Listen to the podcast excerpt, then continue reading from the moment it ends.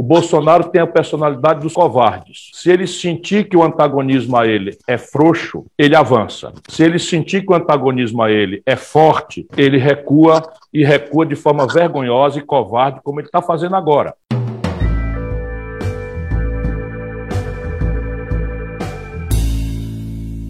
Fazendo agora.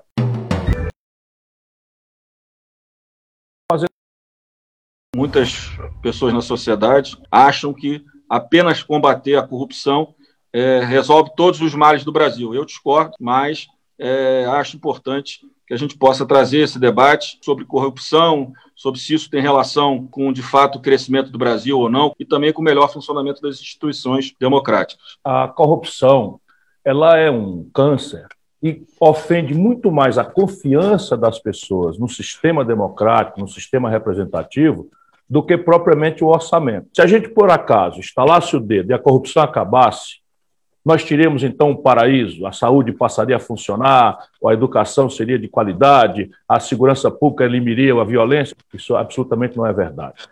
Ou seja, nós precisamos entender que a incompetência, a falta de imaginação institucional fazem muito mais mal ao povo brasileiro do que a corrupção. Só que o desenho institucional e a incompetência são praticados pelas forças que dominam a política. Portanto, elas não vão propor uma autocrítica generosa. E aí se deriva para saciar uma opinião negativa, justa que o povo tem com relação à ineficiência do Estado, Sabe, as pessoas são muito maltratadas na porta do posto de saúde, são maltratadas no guichê, não é? Maus policiais cobram propina. Então, a corrupção é um problema gravíssimo, porque ela acaba com a confiança do povo no sistema democrático. Se um povo imagina que toda a sua representação política é corrupta, e se é esse mesmo povo que elege essa representação política, Olha, olha o tamanho do curto-circuito institucional que nós estamos falando. Se o Ibope fizer uma pergunta que não existe mais, né? Você acha que os políticos são corruptos? Vai dar 90% sim, todos, são corruptos. Ora, mas se todos são eleitos por nós, desce para cima do povo, a ideia é que o povo não sabe votar. Ora, que grande bobagem é essa? Portanto, localizar a corrupção no seu devido lugar é o caminho real de resolvê-la. E em nenhuma hipótese se resolve corrupção com espetáculos individuais exibicionistas da turminha lá do Moro e sua banda de procuradores fanáticos lá de Curitiba. Quem tem que resolver isso é a atitude das instituições, a prevenção e o sistema como um todo é que tem que agir em relação a isso. O combate à corrupção, o aprimoramento das instituições é fundamental. A gente sabe que tem muitos desvios né, em todos os poderes e que precisam ser enfrentados, ninguém tem dúvida disso, né, mas isso não vai resolver todos os problemas do Brasil. A Lava Jato é um exemplo. Né? Na verdade, a Lava Jato, depois a gente viu, na verdade, era a formação de um partido político vinculado a esse movimento populista nacionalista que gerou o Brexit, gerou, gerou o Trump, gerou a Hungria, gerou na Itália, na Polônia e que gerou no Brasil também, é, a Lava Jato. O Bolsonaro, na verdade, se beneficiou dela. Ele não era o ator é, desse movimento político contra as instituições, porque nitidamente não era um movimento para modernizar a legislação, para aprimorar o combate à corrupção. Era um movimento para acabar com as instituições democráticas e, para isso, com todo o apoio que tiveram da sociedade, principalmente dos meios de comunicação, criaram é, uma ficção de que né, eram os, os, bons contra os maus, cometeram diversos crimes. Né, se tivesse feito tudo com cuidado, dentro da lei, não tivesse tido um caminho, vamos destruir o Congresso Nacional, né, vamos eleger os nossos parlamentares, vamos destruir o Supremo, porque esse poder, na verdade, é nosso. Quantas ameaças, pressões fizeram sobre decisões do STJ e do Supremo, e muitas vezes, infelizmente, as duas cortes ficaram intimidadas. E acho, claro, que o combate da corrupção é fundamental, a modernização das nossas leis, e, mas acho que esse é um tema que precisa ser enfrentado, mas a gente sabe que não é da noite para o dia. Resolvendo isso, que a gente tem que melhorar muito nesse tema da corrupção, que a gente vai necessariamente resolver saúde, educação, transporte, segurança pública, mobilidade, eu acho que esses temas eles não estão diretamente vinculados a uma solução efetiva no tema da corrupção. Ciro, a sua trajetória política é marcada pela atuação no Executivo. Rodrigo, a sua pela atuação no Legislativo. Com base nessa experiência, como avalia as relações entre o Congresso e o Executivo no presidencialismo brasileiro? Olha, eu, eu tenho uma experiência muito interessante em casa. Né? Eu sempre fui um político do parlamento e meu pai sempre foi um político do Executivo. E acho que num sistema presidencialista tão multipartidário tão complexo como o brasileiro, eu acho que a, a, experiência do executivo ela não exclui a necessidade de um bom diálogo e de uma boa construção legislativa para a formação de projetos, para aprovação de orçamento. Então, eu acredito que essas duas experiências elas são fundamentais. Um bom governo existe quando consegue ter um presidente, um governador e um prefeito que consiga comandar a execução de programas e que tenha no parlamento um diálogo para aprovação desses desses programas, desses projetos, essas experiências, elas são complementares no sistema presidencialista. É fundamental que se consiga trabalhar de forma complementar, conjunta, mesmo com a necessária independência entre os poderes. A experiência do Rodrigo eh, revela com muita clareza do que se trata. Eu não me assusto com essa multidivisão partidária, acho que é um tempo que nós temos que maturar, maturidade democrática que não temos ainda, e a partir daí entender algumas coisas. Primeiro, há uma agenda do governo versus oposição que exige que o governo tenha clareza na sua promessa, no seu compromisso, e se articule para formar uma maioria simples. E aí você tem vários mecanismos que são absolutamente legítimos. É mentira que uma certa elite brasileira acha torce o nariz, que deputado participar de governo, que negociar com deputado, né, é, levar recursos para suas bases, isso seja uma coisa podre. Não é, não. É só a gente imaginar como povo, como é que se julga um bom deputado. Infelizmente, o nosso povo julga um bom deputado não é pela excelência das suas posições e falas no parlamento. Um bom deputado é, é julgado, especialmente em ambientes menos politizados, quanto, por quanto de recursos ele consegue levar para a sua comunidade ver seu de infraestrutura resolvido. Isso tudo é legítimo, desde que seja feito com transparência, com clareza. O grande problema brasileiro que dá essa confusão é que nós temos uma, uma institucionalidade central, toda ela recente, toda ela posta em negação. Então, você não conhece um brasileiro que diga que o sistema tributário do país é bom, que tem que ser conservado. E aí começa a Babel. Todo mundo é a favor de uma reforma tributária. Qual?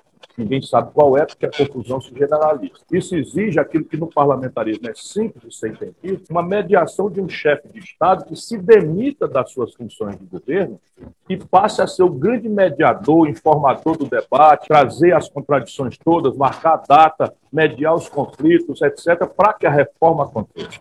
Então, eu acho que o Brasil precisa aclarar isso. Isso é o que eu imagino, para começar a nossa conversa, nós poderíamos traduzir e superar esse conflito. Eu acho que ao longo dos anos, tanto as elites como a imprensa eh, olharam essa relação entre o legislativo e o executivo de uma forma negativa, né? criando sempre um ambiente de desgaste né? entre aquilo que demandam os parlamentares que foram eleitos, que têm as suas é, demandas né? que vêm das suas bases eleitorais. É ampliado agora nesse governo, que é um governo que é da antipolítica, né? então todos os movimentos é, são contra a política. Acho que a questão, por exemplo, orçamentária, que nós demos um primeiro passo, mas não conseguimos regulamentar, porque quando nós íamos regulamentar, o Centrão fez o acordo com o Bolsonaro e a matéria saiu de pauta, é um tema fundamental. Você parar com essa questão de ficar negociando orçamento e ficar ao longo dos anos criando espaço para negociações individuais. A formação de um governo ela passa pela constituição da maioria, como o Ciro falou,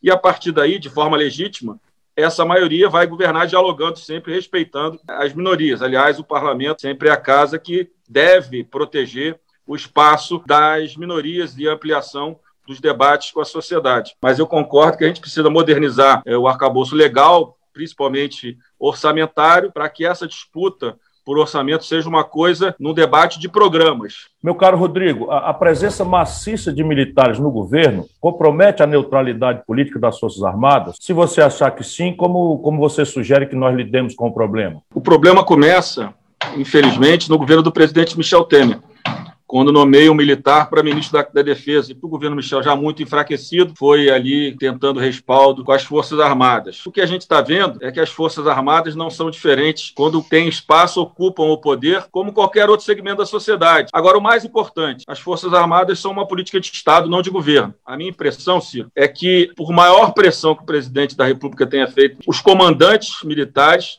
tem se portado de forma correta, tem colocado limites ao presidente Bolsonaro nos momentos onde ele quis usar os próprios comandantes e reuniões na véspera de eventos de rua, no domingo, reuniões na sábado à noite, tentando criar uma sinalização, mas a nomeação de militares para cargos no, no, lado civil gera distorções. E eu acho que o mais grave, na minha opinião, são mais é, menos preparados do que eu imaginava né, a deputada Perpétua apresentou uma emenda constitucional de forma definitiva, eu acho que talvez até para o próximo governo, para não parecer que é contra esses militares, que o nosso problema até agora não são as forças armadas, eu acho que é muito mais nas polícias militares, a gente viu ontem o caso da Bahia, é, a gente deveria proibir qualquer militar nativa de exercer cargo no Poder Executivo. Eu acho que essa PEC precisa ser aprovada, sem parecer que é contra a equipe do comandante Pujol, do Wilkes e do Bermudes, porque eu acho que são comandantes que estão cumprindo uma missão difícil num governo que não é democrático, que tenta não ser democrático. Essa é uma questão que precisa ser resolvida. Já provou que a confusão está sendo grande e acho que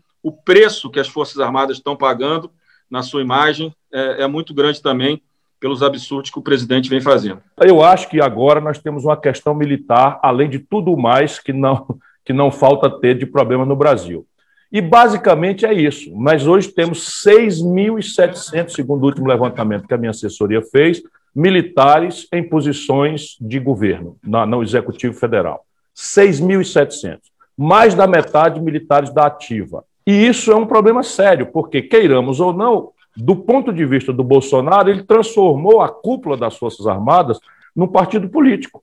O povo brasileiro precisa saber que uma, nenhuma nação que queira sustentar um projeto seu, de nação, pode fazê-lo sem forças de defesa extremamente profissionais, altamente modernas, sob o ponto de vista tecnológico, e vinculadas aos objetivos nacionais permanentes, que é o jargão da Escola Superior de Guerra, que está na formação deles. Ou seja, tarefa de militar não é entrar no mundanismo do dia a dia da política, tomar conta de vacina, mandar comprar cloroquina, porque isso desmoraliza as Forças Armadas. E isso está acontecendo. Ainda ainda é generosa a aprovação do nosso povo, mas está caindo assim um terço daquilo que era o, o, a, o bom nome das Forças Armadas na, na, opinião pública brasileira. Isso é muito ruim.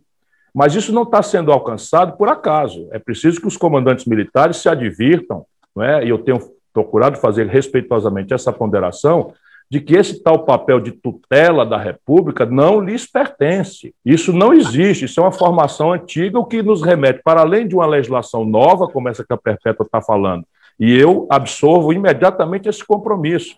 Eu, eu, não sou um neutro observador da cena brasileira, tenho um programa, estou tentando negociar uma, uma, candidatura à presidência da República. Ficará proibido que militar da ativa, inclusive das polícias, participem do processo é, da, da política. Quer, quer entrar para a política? Larga a farda e vem disputar a preferência eleitoral. Isso daí vai ter que ser revisto também, naturalmente, em diálogo respeitoso com os profissionais que são a maioria das Forças Armadas brasileiras.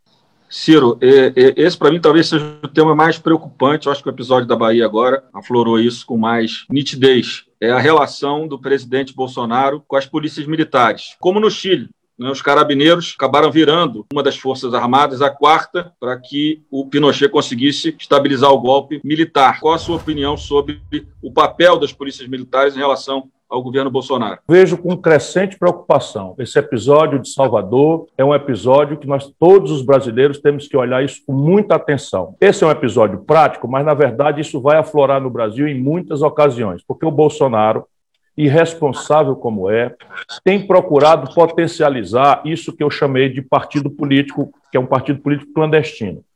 E, basicamente, todas as condutas do Bolsonaro sinalizam, e isso é a ideia de um grande marginal internacional chamado Steve Bannon, que foi condenado nos Estados Unidos e, e depois teve um perdão como último ato, o ato do Trump, e que atua no Brasil de forma clandestina, vinculada aos filhos estranhíssimos do Bolsonaro, para ficar numa palavra aqui. Então, é uma espécie de ultradireita internacional que está nesse, nesses gestos aí, por exemplo. Um camarada chega, o assessor internacional do presidente do Brasil, e faz um gesto de supremacia branca nas costas do presidente da, da, do Senado Federal. Isso é coerente com todo esse comportamento, que está se organizando uma espécie de milícia que deriva da experiência do Bolsonaro e dos filhos dele com as milícias do Rio de Janeiro e que basicamente são uma espécie de força armada sobre quem o Bolsonaro tem opinião explícita.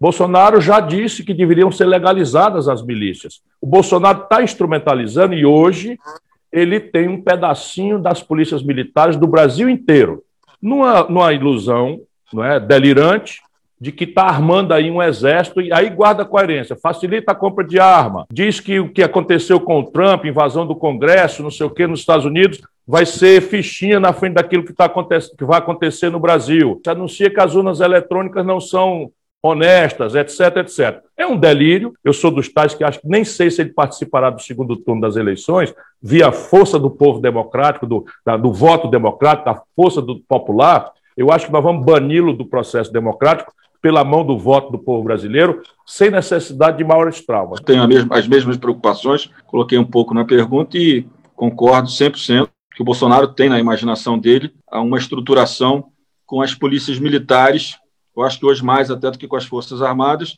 e estimula isso né, e apoia isso. A gente vê nas redes sociais hoje quem apoiou o que aconteceu na Bahia ontem, transformando o policial em tese num herói, a presidente da Comissão de Constituição e Justiça.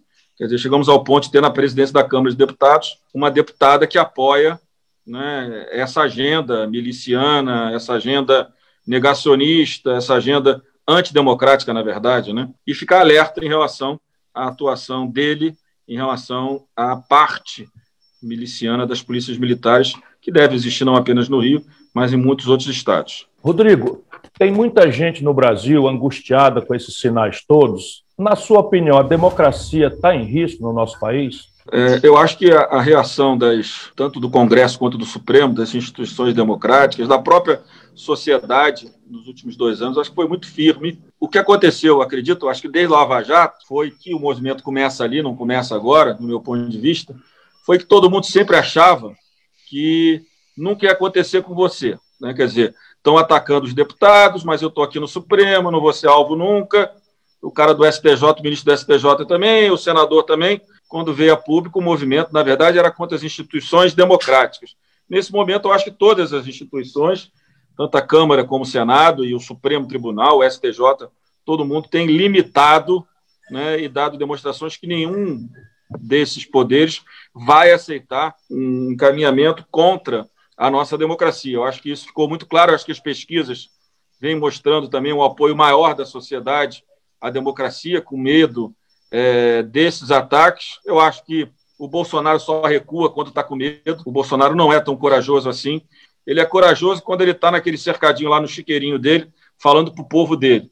Quando o assunto vem com força, ele recua, como recuou na questão da vacina chinesa. Atrasou a compra e estamos perdendo mais vidas, muito mais vidas do que precisaríamos se ele não tivesse sido tão irresponsável e negacionista. Mas ele não é tão corajoso assim. Então, eu acho que a questão democrática tem sido bem defendida. Eu acho que as Forças Armadas não entraram no jogo do presidente Bolsonaro eu acho que ali há uma franja nas polícias militares que nós temos que acompanhar com cuidado, mas não acho que elas sejam majoritárias e tenham força para fazer um apoio ao presidente para um movimento mais bruto contra a democracia. É, a democracia é um regime de conquista diária, permanente, e supõe um cidadão informado e disposto a lutar pela prevalência das regras da democracia, dos seus direitos, das suas franquias, das suas liberdades, enfim. E é uma fração da sociedade brasileira que frequenta esse ideário não é que o Bolsonaro interpreta com, com tosca fidelidade. Mas eu também penso não é que a, na medida em que as instituições reagiram àquela hora crítica, não é na hora que o Bolsonaro estava indo para a porta do quartel-general do Exército, que na data não disse nada, não fez nada e confraternizou com faixas que mandavam fechar o parlamento, fechar o Supremo, voltar ao AI-5, que significa censura, tortura, é, enfim, fim das liberdades e da democracia. Ali a reação foi muito grande. E nós conseguimos uma grande convergência. Né, a internet nos permitiu, já estávamos em pandemia, a internet nos permitiu uma recelebração de um diálogo.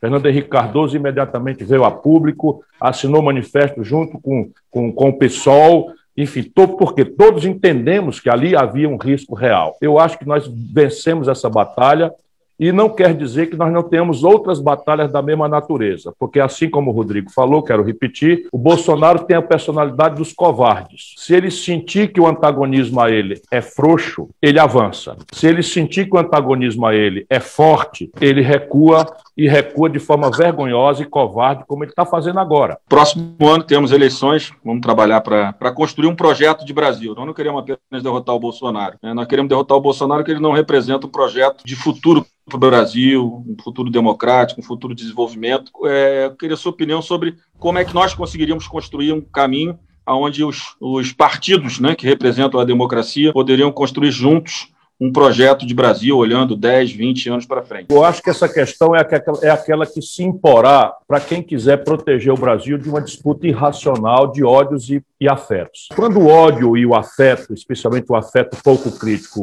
dominam, é a inteligência que não, que não prevalece. E o problema do Brasil, seja do ponto de vista sanitário, o problema econômico, o problema social, o problema de inserção internacional, é o mais grave da história do Brasil. Isso, então, recomenda, primeiro, primeiro, trocar paixões e ódios por um debate reflexivo, um debate frio. Eu sou apaixonado pelo Brasil, sou indignado com as coisas, mas a prevalência há de ser o método. E aí eu advogo que nós precisamos celebrar um projeto nacional de desenvolvimento.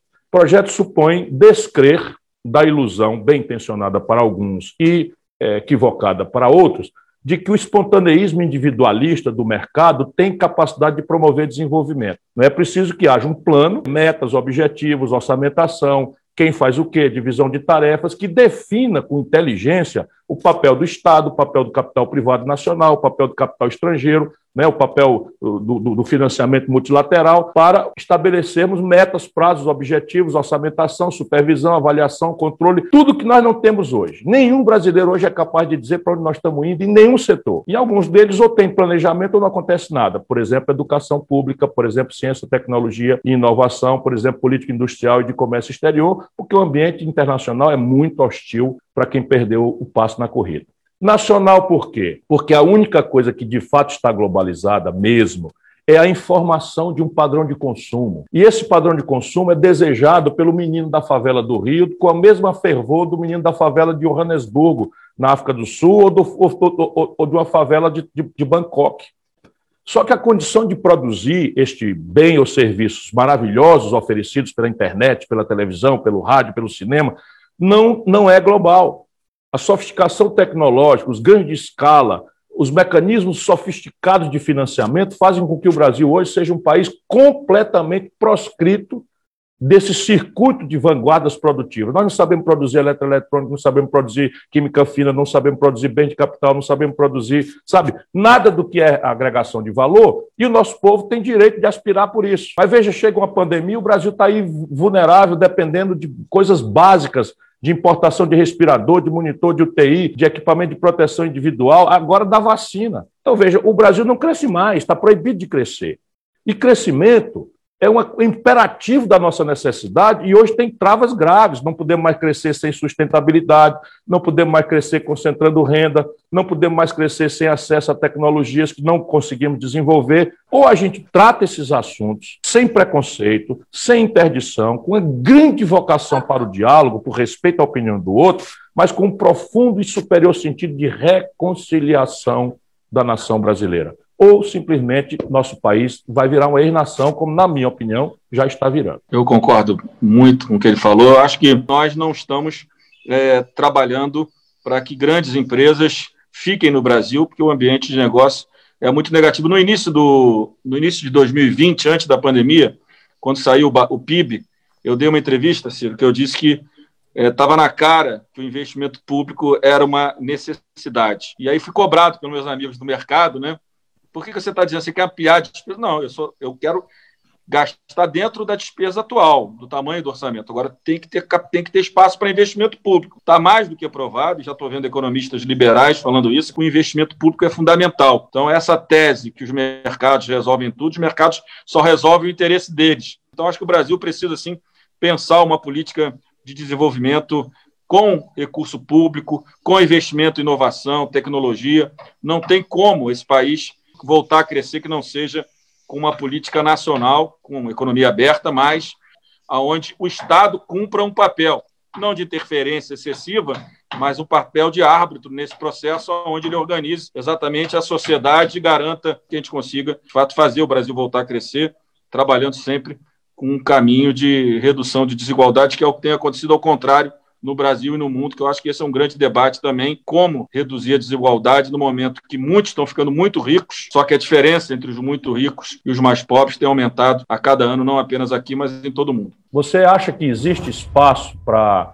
a gente oferecer um caminho que não seja ou a manutenção do status quo, quer dizer, a, a permanência do bolsonarismo que está desastrando o Brasil, ou a, a, volta ao passado, ilusório, de que aquilo foi tudo muito bom, esquecem que foi aquilo que desastrou o país e começou a, a produzir o quadro que nós temos. Enfim, você acha que tem espaço para nós construirmos para o povo brasileiro um caminho alternativo entre o lulopetismo e o bolsonarismo?